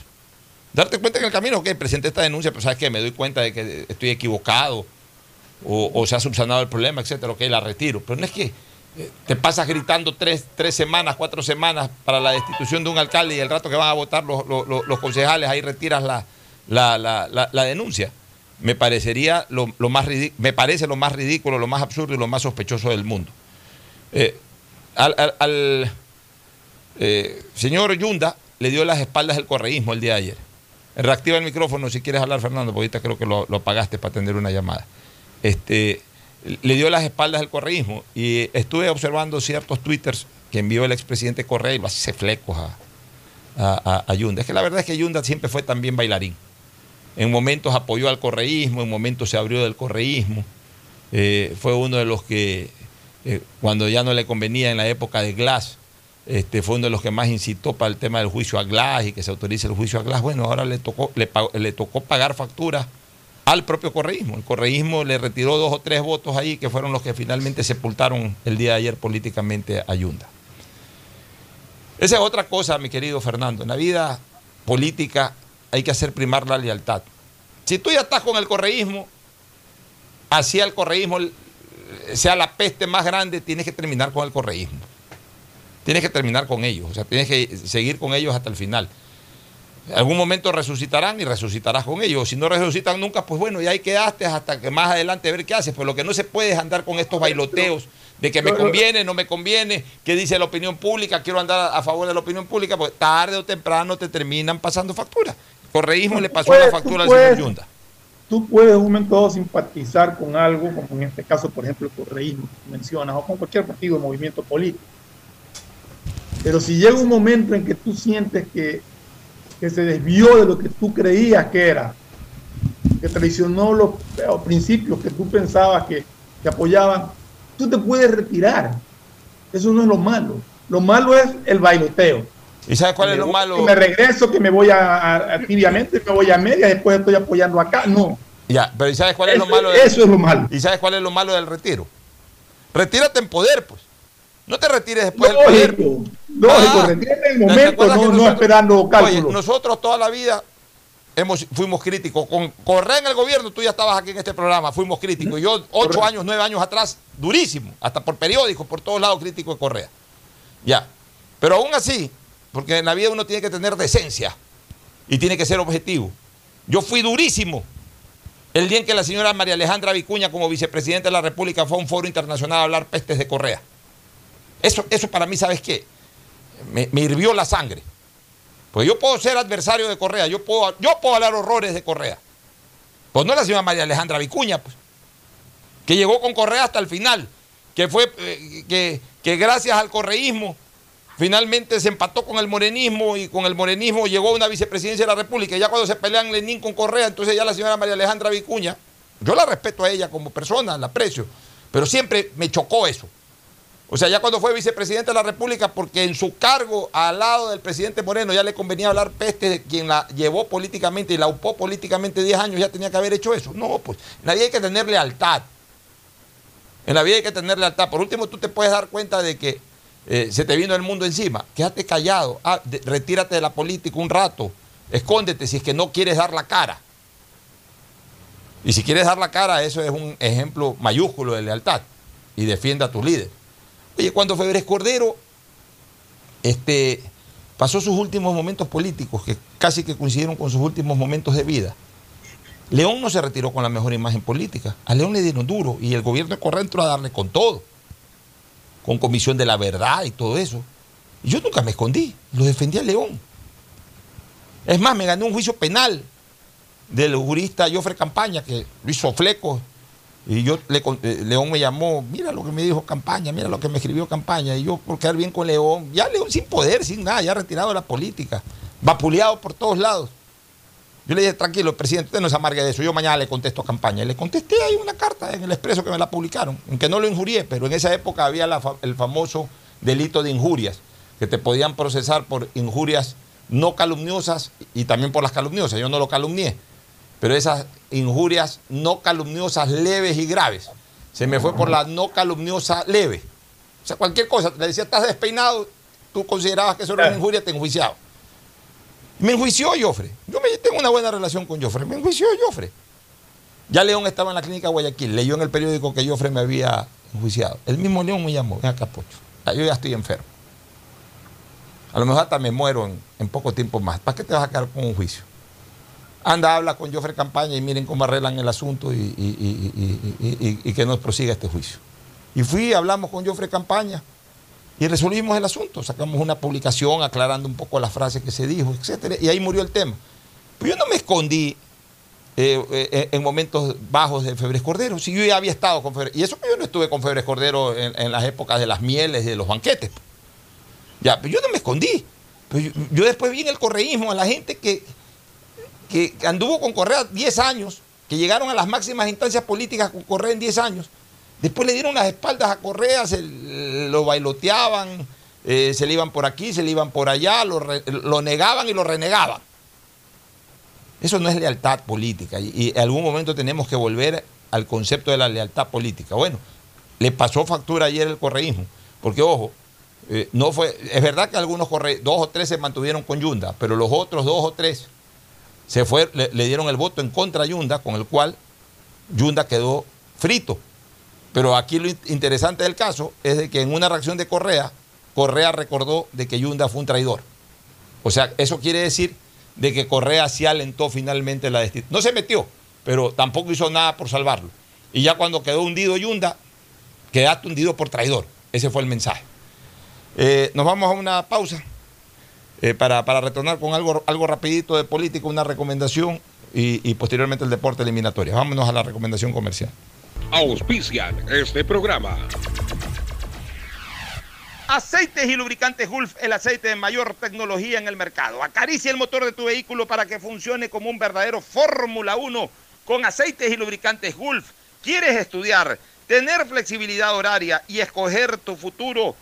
En la Universidad Católica Santiago de Guayaquil trabajamos para el progreso en educación, ofreciendo cada día la mejor calidad y para ello estamos a un clic de distancia Escoge la carrera de tu vocación. Puede ser marketing, administración de empresas, emprendimiento e innovación social, turismo, contabilidad y auditoría, trabajo social y también derecho. Consulta en nuestra página web mayor información y esquemas de admisión. Universidad Católica Santiago de Guayaquil formando siempre líderes. Si eres emprendedor, escucha con atención porque ahora con Pacificar y su APP BDPOS móvil puedes hacer crecer tu emprendimiento. A través de ella, realiza cobros de tarjetas Pacificar desde tu celular o tablet sin necesidad de un dispositivo POS o tarjeta física. Afíliate en minutos. BDPOS Móvil, la primera APP de afiliación, un producto del Banco del Pacífico. Cuando eres claro, tú y tu mamá pueden mucho más.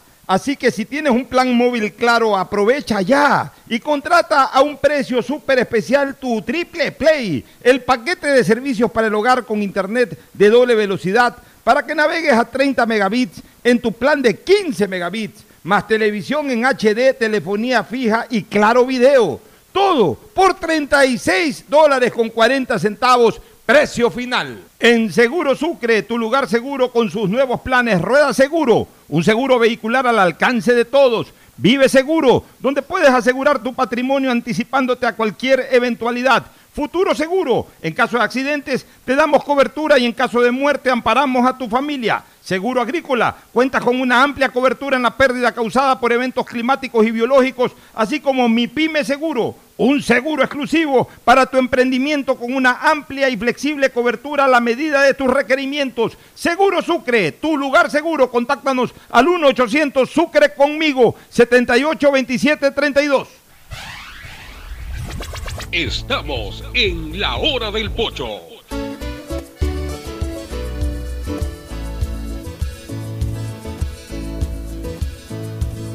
camino. Bueno, este, para ampliar un poquito más lo que habíamos hablado, Fernando, ayer sobre el tema de Perenco. Primero, lo- lo- los discursos que ya aquí los anticipamos. El presidente Correa, el expresidente Correa, salió en su cuenta de Twitter a, a hacer ciertos ejercicios, fi- ejercicios financieros, que con la decisión que se tomó el Estado tuvo más ingresos. Y nadie discute que tuvo más ingresos. Pero quedó clavada la deuda. Y los ingresos se los consumieron. Y generalmente, ¿qué es lo que ocurre? Que estas demandas se dan sin provisión. ¿Qué es el problema? Eh, audio, audio, Fernando. El problema es la falta. aprendido. De ahí, ahorita sí. El problema es la falta de provisión, pues. Porque, como es ayer. ese es el problema, Pocho, expliqué, se sí. gastaron todo, o sea, como tú decías ayer, ok, esto nos puede costar 500 millones, ok, deja 500 millones, gástate el exceso, Claro. por si acaso. Te gasta- entonces ahí, ahí hasta por último, a ver, nunca va a ser recomendable violar la seguridad jurídica, porque eso te trae perjuicios No, porque la imagen, además hay un costo de imagen internacional Ah, que claro. también hay que... El, el- el- el- el costo colateral es peor todavía. Porque, ah, ok, con, con ese negocio te gastaste, te ganaste 10 mil millones de dólares. ¿Y cuántos miles de millones de dólares dejaste de ganar con otras empresas que ya no vinieron a invertir por la, eh, la falta de seguridad jurídica? Pero si ya vas a hacer esa estupidez, a mi criterio, de violar la seguridad jurídica, que no debería de darse bajo ningún concepto, pues si ya finalmente lo hiciste, en un arranque de prepotencia, en un arranque de, de angurrientería, de lo que tú quieras. O por último, digamos que, Fernando, digamos que pensando en subsanar un mal negocio hecho por el país, ya, trata de transar. De repente de ganar menos, pero, pero no violar la seguridad jurídica. Y si ya estás decidido a violar la seguridad jurídica y no hay eh, nadie que te haga entender lo contrario, establece una provisión. Es decir, a ver, di- disparas una proyección. Eh, eh, a través de esto, en los próximos 10 años, nos vamos a ganar eh, 10 veces más de lo que hoy estamos sacrificando. Ok, un valor de esas 10 veces más vamos a dejar en provisión para, si, porque la demanda la vamos a perder, para pagar la demanda.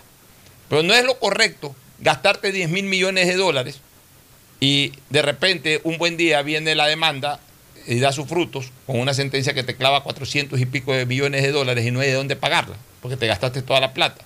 Entonces ahorita tienes que estar sacando de otros ingresos y además tienes que estar sacrificando la cobertura de otros gastos que son en este momento prioritarios o, o- o fundamentales.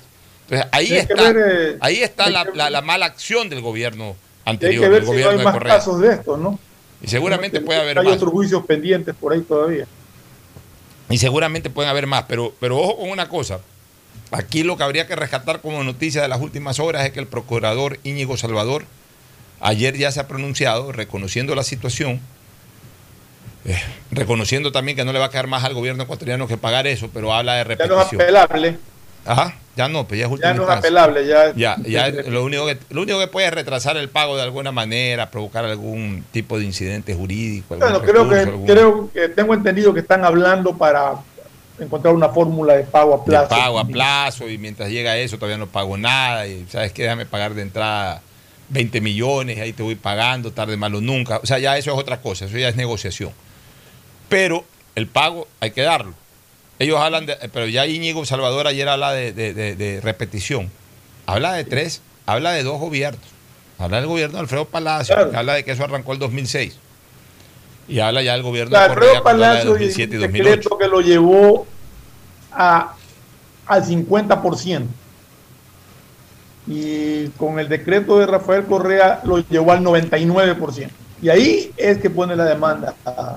Bueno, entonces, entonces para temas de repetición hab- habría que ver si la demanda es sobre la acción de Palacios y de Exacto. Correa o no, solo de tengo Correa. entendido que es sobre la de Correa, pero habría que verificarlo. Ya, pero si es así, entonces la repetición es solamente contra los que tomaron la decisión en el gobierno de Correa, que seguro van a, va a ser, y de hecho, por lo que veo, van a estar todos los que ya están enjuiciados y hasta muchos de ellos Al encarcelados. menos, al menos la demanda la pusieron en el 2008, es decir, y hablando del artículo 462, creo que es el reglamento ese que fue firmado en julio. Ya, del y si el 2007. decreto es ejecutivo, ahí hay, un solo, ahí hay un solo responsable para la repetición, que es el presidente de la República. Sí, pues sí. Si al Pero final esto de aquí no pasó por la Asamblea. No, no. No. No, porque fue a través de un decreto ejecutivo, no a través de una reforma legal. Fue a través de un decreto ejecutivo. Y si fuera por, por una reforma legal los asambleístas son irresponsables social, eh, civil y penalmente por el ejercicio de su función. Entonces ahí no se puede aplicar repetición, pero por un decreto ejecutivo sí. Sí. En todo caso, eh, eh, mira, son cantos de sirena eso de las repeticiones. a todo el mundo le han repetido en este país y nadie ha pagado un centavo, ni siquiera un vaso de cuáquer pagan para. No pagan ni las glosas. No pagan ni las glosas administrativas que a veces son de 100 dólares. Así que ahí no hay mayor cosa. Bueno, vámonos a la pausa, ya Cristina se nos fue. Ya se fue a la playa seguramente. este, vámonos a la pausa y retornamos ya con el segmento deportivo. El siguiente es un espacio publicitario apto para todo público.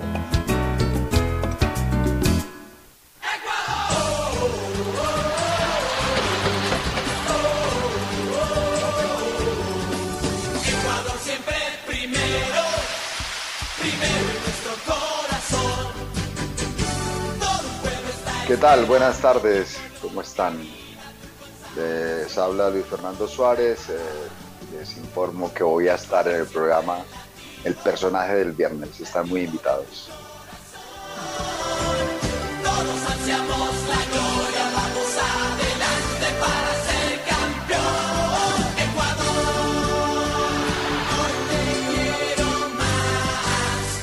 EMAPAC informa que están habilitados los canales de atención virtual 113 para celulares, WhatsApp 098-747-2917 y línea directa 1-800-003-003, donde la comunidad podrá reportar novedades durante el proceso constructivo de las obras de alcantarillado sanitario que se ejecutan en Valle de la Flor, Paraíso de la Flor, Ciudadela Rotaria y Norte de Inmaconza. Desde la Alcaldía de Guayaquil, Yemapac, trabajamos para mejorar la calidad de vida de todos los guayaquileños. Si quieres estudiar, tener flexibilidad horaria y escoger tu futuro, en la Universidad Católica Santiago de Guayaquil trabajamos por el progreso en la educación, ofreciendo cada día la mejor calidad Estamos a un clic de distancia. Contamos con las carreras de marketing, administración de empresa, emprendimiento e innovación social, turismo, contabilidad y auditoría, trabajo social y derecho. Sistema de Educación a Distancia de la Universidad Católica Santiago de Guayaquil, formando líderes siempre. Feliz cumpleaños a ti, feliz cumpleaños a ti, feliz cumpleaños Jorge. ¡Feliz cumpleaños a ti! Hoy Jorge cumple un año más de haber vencido su cáncer. Y Solca, 70 años ayudando en su lucha. Hoy somos la institución con más experiencia en la detección temprana, diagnóstico y tratamiento del cáncer en el Ecuador. Solca, 70 años dando esperanza de vida. Disfruta tu familia seguro y sin miedos. Conoce Mi Seguro, cuyos beneficios te brindarán la tranquilidad de tener la mejor cobertura de accidentes personales en todo momento. Llámanos para brindarte más información al 1-800-7827-32 Sucre conmigo o contacta con tu broker de confianza. Recuerda que sabemos que proteger y velar por el futuro de tu familia es una de las más grandes muestras de amor. Pensando en ello, te presentamos Futuro Seguro, donde en todo momento seremos incondicionales contigo y los tuyos. En caso de accidente, te damos cobertura. Y en caso de muerte, amparamos a tu familia. Conoce más visitándonos en www.segurosucre.fin.es o como ya lo dijimos, contáctate con tu broker de confianza. Recuerda usar mascarilla, lavarte las manos de 20 a 30 segundos y mantener distancia social. La pandemia no se ha terminado y cuidarnos es un compromiso de todos. Un mensaje de Urbaceo y el municipio de Guayaquil. Detrás de cada profesional hay una gran historia. Aprende, experimenta y crea la tuya. Estudia a distancia en la Universidad Católica Santiago de Guayaquil. Contamos con las carreras de marketing, administración de empresa, emprendimiento e innovación social, turismo, contabilidad y auditoría Trabajo Social y Derecho. Sistema de Educación a Distancia de la Universidad Católica Santiago de Guayaquil. Formando líderes siempre. EMAPAC informa que están habilitados los canales de atención virtual 113 para celulares, WhatsApp 098-747-2917 y línea directa 1-800-003-003, donde la comunidad podrá reportar novedades durante el proceso constructivo de las obras de alcantarillado sanitario que se ejecutan en Valle de la Flor, Paraíso de la Flor, Ciudadela Rotaria y Norte de Imaconza. Desde la Alcaldía de Guayaquil, Yemapac, trabajamos para mejorar la calidad de vida de todos los guayaquileños. Hay sonidos que es mejor nunca tener que escuchar. Porque cada motor es diferente. Desde hace 104 años, Lubricantes Gulf mantiene la más alta tecnología y calidad en línea de aceites para motores a diésel y gasolina. Está hecho con una fórmula especial para dar excelente protección a todo tipo de motores, evitando el desgaste prematuro de pistones, anillos y árbol de levas, ayudando a mantener limpio el motor y libre de depósitos que se forman por las altas o bajas temperaturas. Dele a su motor lo que se merece. Lubricantes Gulf, la más alta tecnología en lubricación. 104 años preservando la vida de su motor. Lubricantes Gulf. Gulf es más lubricante.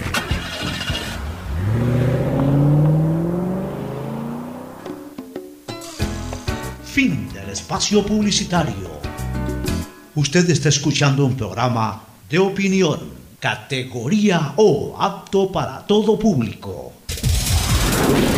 En la hora del pocho presentamos Deportes, Deportes. Muy bien, muy bien, muy bien. Ya estamos en Deportes. Siete meses después se reanudan las eliminatorias. Este, ya tengo que, ¿sabes qué estaba pensando ayer? Eh, volver a tomar una inducción de cómo coger esto del canal del fútbol.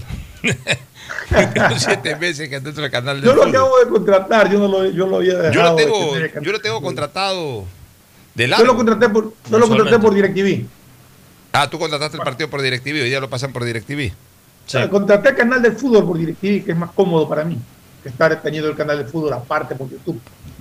Ah, ya, ya voy a preguntar, me has dado esa información interesante. Voy a preguntar, pero yo tengo, yo estoy pagando todos los meses canal del fútbol. En canales 655 Ah, SD. yo le voy a decir que me, que, que me tra- 1655 que- pues yo estoy pagando todos los meses. Bueno, ya eso es harina de otro costal. Este, hoy día es día de eliminatorias, hoy día vamos a ver eh, los partidos de, eh, de todos menos de Ecuador, que enfrenta a Brasil. Mañana en exclusiva eh, juega la selección ecuatoriana con, con Brasil. Eh, los otros cuatro partidos se juegan hoy día. ¿no? Sí, Fernando. Hoy fútbol desde las Deja 3 de la saludarlo, tarde hasta las 9 de la noche comienza el último partido. Sí, deja de saludarlo a Fabricio Pareja, que de paso nos va a recordar los partidos y los horarios, Los de. Ecuador. Buenos días, Pocho. Buenos, Buenos días, días. Fernando. Buenos días, Bueno, Fabricio. hoy día arrancan las el- eliminatorias sudamericanas. Bolivia, Venezuela se enfrentará. ¿Qué digo? Bolivia, Venezuela a las 3 de la tarde. Uruguay, Paraguay. Estadio Olímpico de La Paz, 3 de De la, Paz, tarde hora de sí. Ecuador, que es 4 de la tarde hora de La Paz. Uruguay contra Paraguay al- eh, a las 5 de la tarde. Hora de Ecuador 5 de la tarde, Cinco que es la tarde. 7 de la noche hora de, eh, de Montevideo, que es, la, que es la sede del partido. Después tendremos el partido de la fecha Argentina versus Chile a las 7 de la noche. A las 7 de la noche, que es... Chile está, me parece A dos que horas, dos parece, horas ¿no? ya, 9 de la noche hora de ¿Juega Chile. en Argentina o en Chile? En Argentina. Ah, en en Argentina es el Argentina, partido. en dos horas. Entonces dos horas.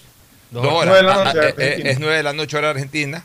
Ya, y de ahí, Y después culminamos el día jueves con Perú, Colombia a las 9 de la noche en Lima. que es 9 de la noche hora también de Ecuador y hora de Lima, ¿no? Este, Perú, Colombia. Es decir, eh, nosotros podemos, eh, todos podemos ver, todo el continente puede ver los partidos sin ningún problema. No, no se cruzan los horarios. Este, mañana juega Ecuador con Brasil a las 7 de la noche. A las ¿no? 7 y media de la Oye, noche. media. ha tomado una decisión al profesor Gustavo Alfaro que yo la comparto totalmente. Y en esto la gente tiene que aprender a manejarse con estrategia. Oye, la gente, el hincha no sabe ver fútbol. Bueno, escúchennos a los que sabemos ver fútbol. Y a los que, o léannos a los que sabemos hablar de, eh, o escribir de fútbol, por favor. Esto no es cuestión de apasionarse, esto no es cuestión de que cada partido es la vida. O sea, una cosa es que un entrenador no renuncie a ninguna posibilidad de obtener puntos. O sea, si- hoy día Alfaro con lo que va a poner en la cancha va a tratar de ganar el partido, o sea, o mañana, mejor dicho, usando la estrategia que él considere en el partido para poder neutralizar a Brasil y si se presenta la oportunidad ganarle y por lo menos empatarle y bueno, y si se pierde, se pierde. O sea, nadie sale a la cancha resignado. Pero otra cosa es que ya en una estrategia global, los entrenadores en este caso elaboren un presupuesto de puntos. ¿Cuál es el presupuesto de puntos de Ecuador? El presupuesto de puntos de Ecuador, escenario A, es ganar el 100% de los puntos en Quito, para aprovechar esa arma letal que es la altura y un estilo de juego que tiene Ecuador propicio para ganar sus puntos en la altura. Si Ecuador gana todos sus partidos, son 10 competidores, hace 27 puntos. Eso significa que Ecuador necesita aproximadamente 5 a 6 puntos afuera para, para, asegurar más o menos los 30, 32, 33 con lo que se clasifica en las primeras cuatro posiciones de manera directa. Ya de esos 30 y de esos 5 o 6 puntos afuera, ya Ecuador ya tiene 3. Que los consiguió en un lugar en donde no los van a conseguir eh, mayormente los otros equipos, que es La Paz. Ya Ecuador ya consiguió 3. O sea, por ahí Ecuador con 3 puntos más de visitante, 3 empates más o una victoria más, ya está bien si es que cumple con el escenario inicial que es ganar sus partidos todos en, Quito. Ahora, en la medida en que Ecuador por ahí resigne puntos en Quito, empata un partido y ha perdido dos puntos. Sobre esos cinco o seis puntos que ahorita tiene que conseguir de visitante, tendrá que recuperarlos afuera. O sea, si Ecuador, por ejemplo, gana otro partido más afuera, digamos que le gane a Venezuela, y gana el 100% de los puntos en, en Quito, Ecuador clasifica al Mundial. Pero digamos que le gana a Venezuela, pero por ahí empata con Paraguay en Quito, o empata con Colombia, a Colombia le ganó, empata con Perú en Quito este, este, este, martes que viene. Entonces ya le queda ahí un déficit de dos puntos en casa que tiene que compensarlos más allá de esos otros puntos que hemos especulado. Tiene que ganar dos puntos adicionales para recuperar esos dos puntos que perdió jugando en casa. Así se maneja el presupuesto de una eliminatoria. Y ese presupuesto va variando, Pocho, de acuerdo a los resultados que se den en otros partidos en los que no participa Ecuador, porque se va acomodando la tabla y va viendo cuál es la ventaja que, se incrementa o que se disminuye en relación a los objetivos. Entonces, si tú tienes un jugador como Moisés Caicedo, Fernando, que tiene una amarilla, que, tiene, que, está a una amarilla de quedar fuera de un partido, tú lo tienes eh, y tienes que eh, eh, y sabes que tienes un partido que es mucho más clave pero también mucho menos complicado. Porque, a ver, de los dos partidos, ¿cuál es más clave? ¿El partido con Perú o el partido con Brasil? El partido con mucho, Perú. Mucho, mucho más necesario ganarle a Perú, en Quito que, ganarle a Brasil en Brasil, que es mucho más difícil. Porque, porque a Brasil finalmente eh, el punto, los tres puntos que saquemos en Brasil va a ser para la vanagloria. Ya, pero podrían estar perfectamente presupuestados como que no se los puede conseguir. Si se los consigue, maravilloso. Pero en cambio, lo que no podemos es perder los tres puntos contra Perú. No los podemos perder, o sea, un empate nos quita dos puntos. Peor si que perdemos el partido. En la última eliminatoria perdimos con los peruanos. Perder tres puntos, perder dos puntos es perjudicial para nosotros. Entonces necesitamos atener a nuestros 11 mejores jugadores. Si Moisés Caicedo está entre los 11 mejores, que lo está, hay que cuidarlo. O sea, ese jugador tiene muchas características que son hoy fundamentales. Es un jugador de salida rápida, es lo que necesitamos, salida desde desde, la zona de contención de Ecuador, sale rápido. O sea, no es, un simple quitador de pelota, sino que quita y sale rápido. Sale jugando, se despliega, quita mucha pelota. O sea, es un jugador, como ha jugado los primeros partidos de eliminatorias, vital. Que hoy, en un partido eh, eh, con Brasil, siendo él un jugador de marca, va a estar muy expuesto y propenso a la tarjeta amarilla. ¿Para qué lo vamos a sacrificar para el partido contra Perú? Dejémoslo para el partido contra Perú, que ahí hay otros jugadores que pudieran cumplir hoy, eh, el día de mañana la función que, necesite Gustavo Alfaro en la zona de contención ecuatoriana. Entonces, una muy buena decisión de Alfaro. Lo que demuestra que es un entrenador estratégico, que es un entrenador que ve el bosque, no el árbol. Pero en cambio acá los hinchas que ven el árbol y no el bosque, se ponen a dar palo. Gustavo Alfaro ha demostrado que sabe perfectamente cómo manejar a la selección. Un director serio. Ha logrado que la selección rinda de acuerdo a las necesidades de un torneo como, estas eliminatorias. Así que plena confianza y pleno respaldo al profesor Alfaro. Así es. Y, por lo demás, este, ¿qué otras novedades hay? Este? Bueno, Fabián Bustos no dirigirá el clásico lastillero tras ser suspendido por reclamos indebidos. Bueno, pues lo tendrá que dirigir su asistente y él tendrá que preparar el equipo durante la semana y dar algún tipo de charla en la concentración. Oye, justamente quería eh, hablar un poquito más del partido contra Brasil. Ya está la tentativa alineación brasileña. Allison en la, Allison en la portería. Este es el que tapa en Inglaterra, ¿no? Sí, Inglaterra. A- Allison en la portería, en la defensa Danilo, Militao, Marquinho y Lodi. En el medio campo, el gran volante del Real Madrid, Casimiro, Fred, Paqueta, Paquetá. Adelante Gabriel Jesús, que es un delantero. La delantera es Sí, fuerte, ¿no? City. Gabriel Jesús, del Manchester City, ni más ni menos que Neymar y Firmino. Sí. Es un equipo que uno dice, caramba, qué equipo para más fuerte. Un equipazo. No es nada al lado del equipo que jugó, que armó Brasil en el 2002. pues. En el 2002 estaba Ronaldinho. Estaba Ronaldo.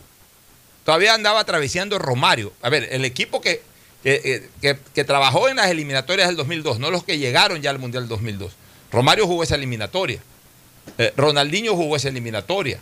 Rivaldo jugó esa eliminatoria. Las tres R's eh, in- in- irre- irreemplazables del fútbol brasileño. Esas tres R. Solamente esas tres R. Cuatro. ¿Cuál era el otro?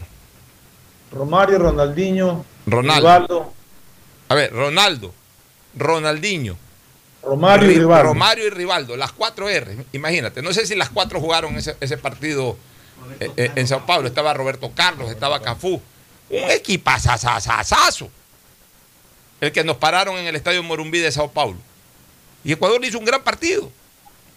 Estuvo a punto de empatarle con dos golazos soberbios, dos de los mejores goles en la historia de la selección ecuatoriana de fútbol. El golazo de Aguinaga, con el que abrimos la cuenta, nos pusimos 1 a 0 adelante y luego un golazo soberbio también de Ulises de la Cruz. De largo por todas esas cosas, el mejor marcador de punta de la historia del fútbol ecuatoriano por el lado derecho. Y, bueno, y Brasil también nos hizo tres goles, partido dinámico, 3 a 2. O sea, ¿cuál es el mensaje que quiero dar con esto? ¿Qué no vamos a El fútbol ecuatoriano está para asustarse con esta alineación que presenta Brasil.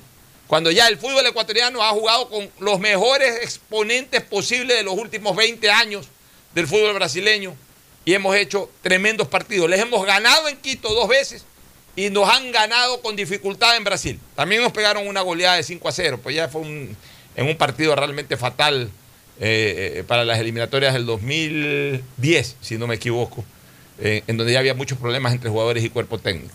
Pero porque incluso esa misma selección que fue campeona del mundo en el 2002, que decidió jugar las eliminatorias del 2006, nos ganó en Manaus apenas 1 a 0.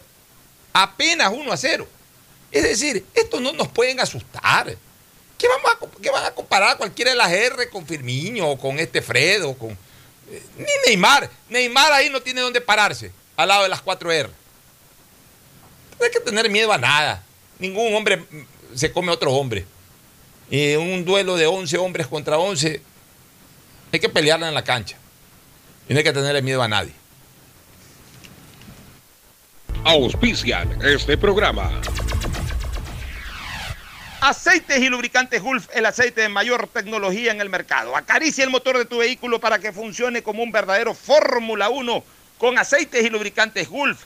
¿Quieres estudiar, tener flexibilidad horaria y escoger tu futuro?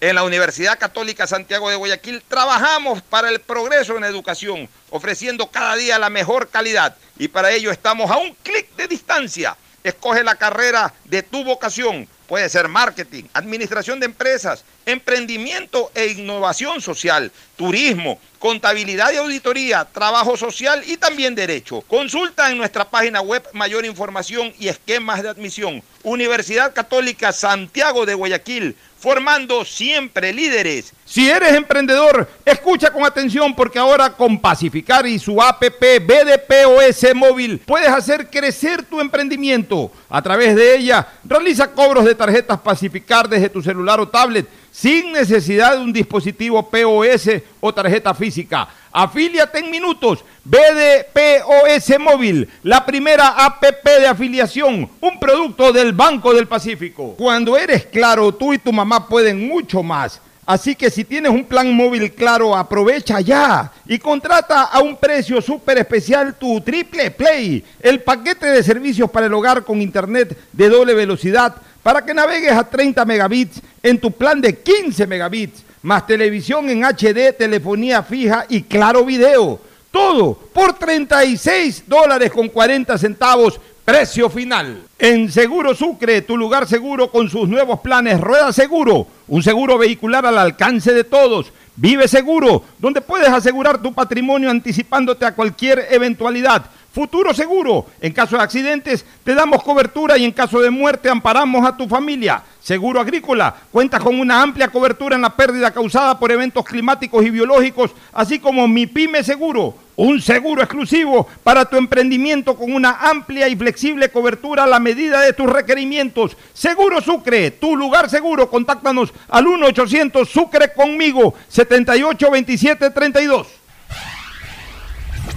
Estamos en la hora del pocho. Gracias por su sintonía. Este programa fue auspiciado por Aceites y lubricantes Gulf, el aceite de mayor tecnología en el mercado.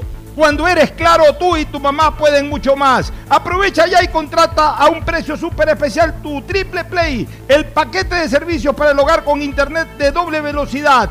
Con claro, siempre más. Universidad Católica Santiago de Guayaquil y su plan de educación a distancia, formando siempre líderes. Empieza el año al día con los prediales, fácil, rápido y sin salir de casa con la banca virtual Intermático del Banco del Pacífico. Difiérelo a 12 meses con intereses usando tu tarjeta de crédito Pacificar. Banco del Pacífico innovando desde 1972. Seguro Sucre, tu lugar seguro con sus nuevos planes. Rueda seguro para tu carro, vive seguro para tu casa, mi pyme seguro para tu emprendimiento, seguro agrícola para tu producción en el campo y futuro seguro para velar por el futuro de tu familia.